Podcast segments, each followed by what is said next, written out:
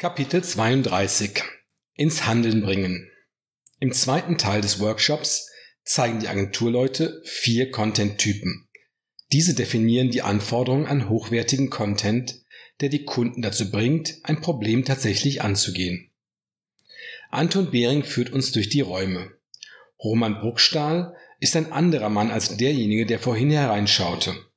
Er sitzt in einem Raum mit mehreren hundert Büchern. Manche sehen aus, als hätte er sie sich schon in seiner Jugend zugelegt. Darunter nicht nur Marketingwerke, sondern auch all die Sales-Bibeln, von denen Autoverkäufer träumen. Schön bei Ihnen. Gar nicht so agenturmäßig, erkläre ich Anton Behring. Was fehlt? Will er wissen. Hunde, lebensgroße Pappfiguren, Neonreklame für Instagram-Selfies und ein Tischkicker. So fürs Erste. Schauen wir mal. Wir werden uns Mühe geben. Ich laufe an dem Bild mit dem schlauen Spruch von Adele Rivella vorbei. Your persona should be the composite story of real people telling real stories about their real buying experience. Steht da. Das hätte auch der Bering sagen können. Auf Deutsch halt. Als wir alle wieder am Konferenztisch sitzen, ein Stückchen hat die Pause nicht überlebt, geht es gleich weiter. So viel zur Rolle des Contents im Entscheidungsprozess. Ich will eine andere Perspektive aufmachen. Übernimmt Alban Merz wieder. Eine inhaltliche. Was zeichnet diesen Content aus? Was soll er repräsentieren? Wir bedienen uns eines Modells von CB, das aus deren Buch Challenger Customer stammt. Nun übernimmt wieder Herr Merz das Wort. Genau die. Die haben einige interessante Studien durchgeführt und wir ziehen gerne, wenn es passt, deren Wissen und Modelle heran. Also, wir können fünf Stufen für Content unterscheiden. Erstens General Information, zweitens Accepted Information, Drittens Thought Leadership. Viertens Insights. Fünftens Commercial Insights. Hilfe! Sind Sie so nett, die einzeln durchzugehen? Ich habe nicht alles mitgeschrieben, fragt Steffi, die die Rolle der Protokollantin übernimmt. Ich hatte gehofft, Sie verschonen uns mit zu vielen Anglizismen. Ich nehme erstmal einen Kaffee und reaktiviere meine Englischkenntnisse. Gerne. Schreib sie jeweils als Flipchart. Deutsche Begriffe kenne ich zu der Struktur leider nicht. Zu meinem Leidwesen kommen die wichtigsten Inputs im Marketing noch immer aus den USA. Wir arbeiten an das eigenem und ändern es dann hoffentlich. Fangen wir mit General Information, also generellen Informationen an. Diese sind für Content Marketing am wenigsten spannend. So viel vorweg, erklärt Alban Merz, während er das erste Stichwort ans Board schreibt. Das sind solche Informationen, die, wie der Begriff schon sagt, eher generell oder allgemein sind. Sowas wie eine Adresse, eine Produktbeschreibung, die Übersichtsseite bei den Jobangeboten. Das lockt in aller Regel keinen Hund hinter dem Ofen hervor. Ist halt da, aber kein leckeres Würstchen, für das es sich lohnt, als Kunde aufzustehen. Oder bei Google draufzuklicken, ergänzt Matthias. So ist es. Gehen wir weiter. Das war nur zur Einstimmung. Auf zur zweiten Stufe, Accepted Information. Jetzt wird es für den potenziellen Kunden interessanter, aber nur ein bisschen. Das sind alle Informationen, die wir sofort akzeptieren können. 80% aller produzierenden Unternehmen, die ein ERP-System haben, haben auch ein BDE-System im Einsatz. Ob das so viele sind, da würde ich nicht meine Hand für ins Feuer legen, gebe ich zu bedenken. Es ist egal, ob 80 oder 90 oder nur 60 Prozent sind. Wir können uns sicher darauf einigen, dass es die meisten sind, schreit Bering ein. Das sicher gebe ich zurück. Die exakten Dimensionen sind an dieser Stelle unwichtig. Die Empfänger werden dadurch nicht stutzig. Darauf wollen wir hinaus. Doch so viele ist vermutlich das Maximum an Reaktionen. Führt Behring die Erläuterung seines Content-Spezialisten weiter aus. Alban Merz ergänzt. Solche Informationen sind interessant, sie bringen aber niemanden dazu, seine Situation zu hinterfragen. Da staunt keiner, da wundert sich niemand. Einen Entscheidungsprozess, die Überlegung zu investieren, können Sie nicht beim Kunden initiieren, indem Sie ihm solche allgemeinen Informationen servieren, nicht mal auf dem Silbertablett.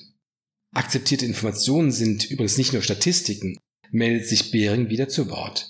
Wenn Sie einen Blogbeitrag darüber schreiben, welche Vorteile ein BDE-System hat, hauen Sie vermutlich ebenfalls niemanden vom Hocker. Ein Alleinstellungsmerkmal schaffen Sie für Ihren Content genauso wenig. Diese Vorteile können potenzielle Kunden per se noch auf vielen anderen Webseiten finden. Alles klar, akzeptierte Informationen.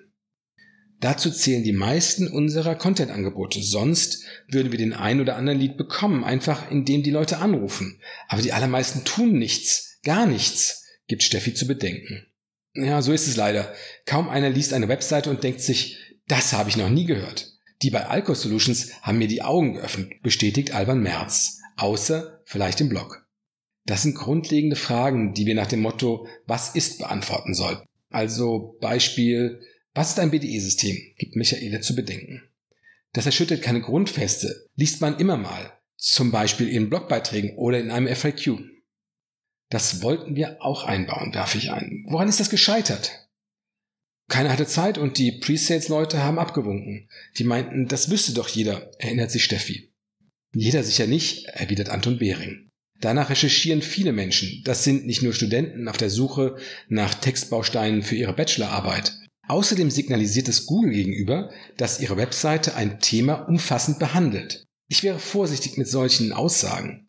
Man muss im Inbound-Marketing eines ausprobieren und auch mal scheitern, um zum Ziel zu gelangen. Man darf nicht vorschnell aus der eigenen Perspektive urteilen. Kommen wir zurück zu Accepted Information. Führt Alban Merz weiter aus. Basiswissen ist wichtig. Das gilt insbesondere für die Personen, die an einer Entscheidung beteiligt sind, aber jetzt nicht so die Ultraprofis sind. Erinnern Sie sich an die Feuerzangenbowle, diesen alten Film mit Heinz Rühmann, wo der Lehrer in die Klasse kommt und sagt, heut hammerde Dampfmaschinen. Was is n Dampfmaschinen? Da stellen wir uns mal ganz dumm und sagen, eine Dampfmaschine, das ist eine große, runde, schwarze Raum. Und der große, runde, schwarze Raum, der hat zwei Löcher. Das eine Loch, da kommt der Dampf rein und das andere Loch, da kriege man später. Ja, jetzt sprechen wir eine Sprache, rufe ich. Die Feuerzangenbowle habe ich als Kind mit meinen Eltern bei jeder Ausstrahlung gesehen. Jetzt wird es spannender, nimmt Merz den Faden wieder auf. Auch für den Vertrieb. Wir kommen zu Thought Leadership. Ein Augenblick. Ich habe das mal gegoogelt, meldet sich Matthias. Hier steht's. Ein Thought Leader ist bekannt und anerkannt für außerordentliche Expertise in seinem Fachbereich. Thought Leader Marketing ist eine Variante von Content Marketing und zielt vor allem darauf ab, tiefgründiges Wissen zu präsentieren und ansprechend aufzubereiten. Je innovativer der Content und je größer der Einfluss auf die Branche, desto besser. Danke, Herr Torlutte. Das ist eine brauchbare Definition. Content, der Thought Leadership repräsentiert, also eine Vordenkerrolle des Anbieters, ist neu für den Empfänger. In solchen Inhalten, einem Blogbeitrag oder Whitepaper, erläutern Sie einem potenziellen Kunden Sachverhalte, die er nicht kennt. Seine Reaktion daher sollte sein, ach was, das ist ja spannend, das wusste ich gar nicht. Da wollen wir ihn haben. Wenn wir einen kompetenten Eindruck hinterlassen, haben wir ihn im Sack, plappere ich dazwischen. Leider nicht. Ich verstehe Ihre Reaktion sehr gut, Herr Messer, und habe sie lange geteilt. Wenn man sich die Zahlen aus zehn Jahren Projekten anschaut, merkt man, dass was nicht stimmt. CB äh, Gardner hat mir das zum ersten Mal so klar gemacht, führt nun wieder Anton Behring aus. Die haben in ihren Studien wertvolle Zahlen herausgefunden. Wissen Sie, es gibt einige, auch Agenturen, die die Rolle von Thought Leadership maßlos überschätzen. Diese Fehlinterpretation ist leicht zu erklären. Ein Thought Leader signalisiert einem potenziellen Kunden, dass er Ahnung hat von den Themen der Kundenbranchen.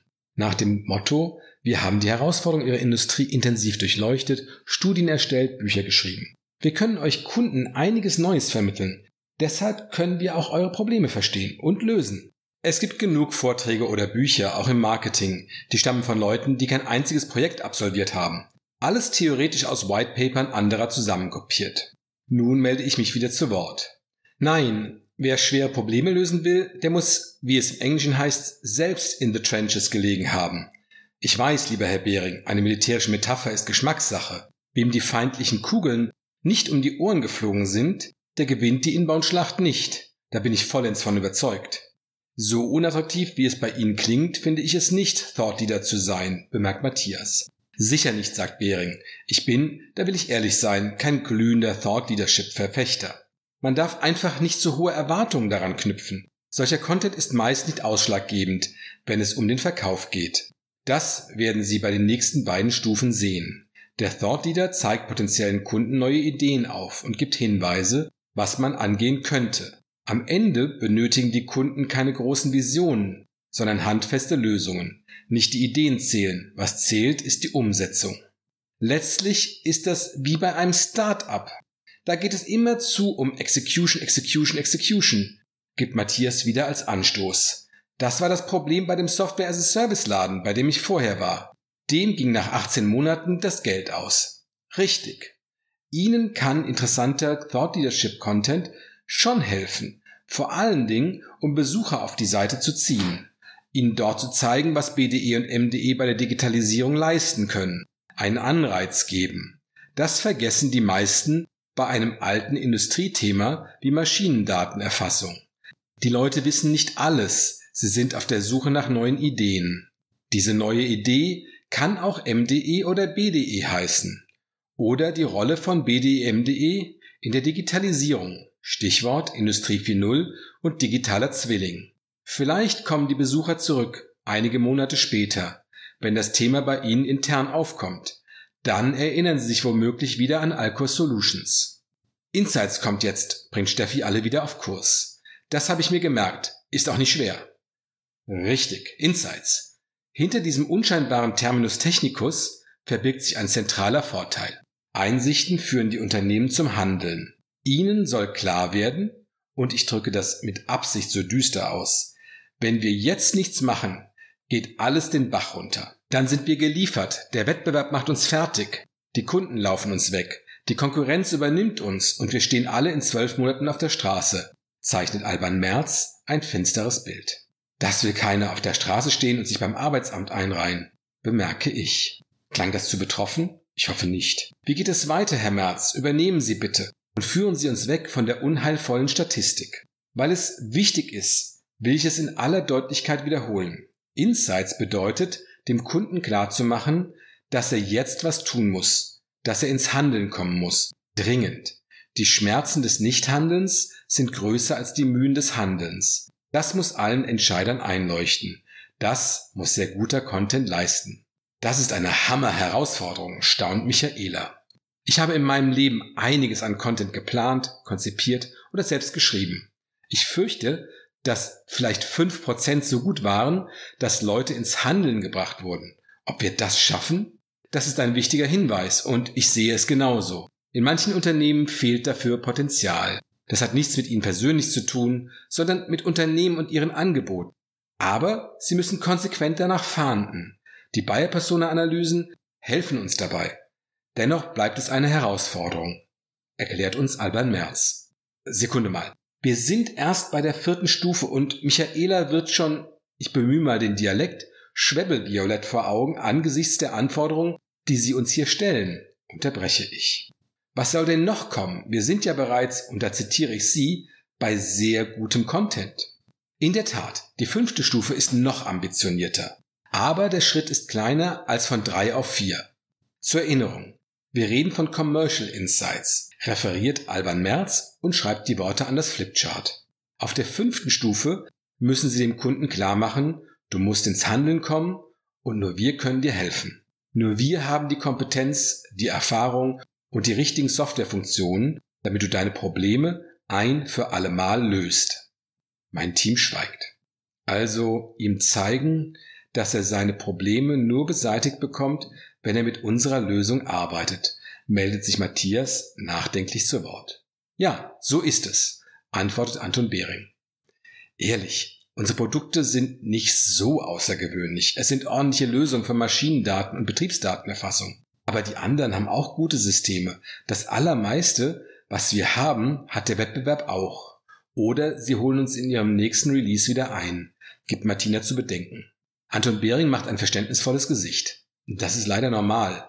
Das ist auf den meisten Märkten so. Über Produktvorteile gewinnen sie den einen oder anderen Kunden, aber nicht den Wettbewerb, nicht die Marktführung. Produktfunktionen kopieren die Konkurrenten schnell. Einen Unterschied erreichen sie im Inbound-Marketing. Ich weiß, das klingt naiv nach einem Inbound-Guru, aber es ist so. Wenn Sie mir als Interessenten die richtigen Informationen zur richtigen Zeit liefern, dürfen Sie mit höherer Wahrscheinlichkeit auch die Lösung liefern. Einfach weil ich als Kunde ihnen vertraue. Darum geht es, dass die Kunden uns vertrauen. Dafür nehmen wir den Aufwand auf uns. Auch der Vertrieb betreibt deshalb den Aufwand mit x Besuchen vor Ort, individuellen Präsentationen und extra erstellten Materialien. So gewinnen sie Kunden. Das leuchtet mir ein. Das würde unseren Verkäufern sehr helfen, wenn sie sich auf die richtigen Kunden konzentrieren, die alle schon vorqualifiziert sind, stimmt Martina ihm zu. Das verstehe ich. Ein Hinweis. Sie müssen im Sales mit einsteigen. Ich weiß, wir sagen im Inbound-Marketing stets, dass wir die Interessenten anziehen, weiterentwickeln und dann erst übergeben. Das ist die reine Lehre. Aber das ist bei den meisten B2B-Firmen nicht die Realität, darf nicht die Realität sein. Ohne Vertrieb läuft bei vielen Kunden nichts. Marketing und Vertrieb müssen von Anfang an Hand in Hand arbeiten, sich abstimmen, wer macht was, wann der Kunde anruft oder den potenziellen Kunden bei nächster Gelegenheit zum Beispiel auf einer Konferenz anspricht, erklärt der Agenturchef. Ich glaube, wir werden uns in Zukunft noch viel öfter sehen, liebe Martina, sage ich mit einem Augenzwinkern in ihre Richtung. Ah, es gibt Schlimmeres. Mit den Finanzern sitze ich zum Beispiel deutlich unlieber zusammen, lobt mich unsere Vertriebsleiterin. So zumindest interpretiere ich das für mich. Das müssen jetzt erstmal alle verkraften hier in der Runde, erkläre ich, während ich die Krümel von meinem Platz auf eine Serviette schiebe. Also, ich brauche eine Pause, stöhnt Steffi. Alle sind dankbar für ihre Initiative. Ist es schon soweit? Ich habe mich gerade in Schwung geredet. Wäre mir nicht aufgefallen. Wir haben bei einem Thai um die Ecke reserviert. Also los, Sie können Taschen und Jacken hier lassen. Regnen wird es heute nicht, sagt Bering. Wir folgen ihm plaudernd zur Tür heraus.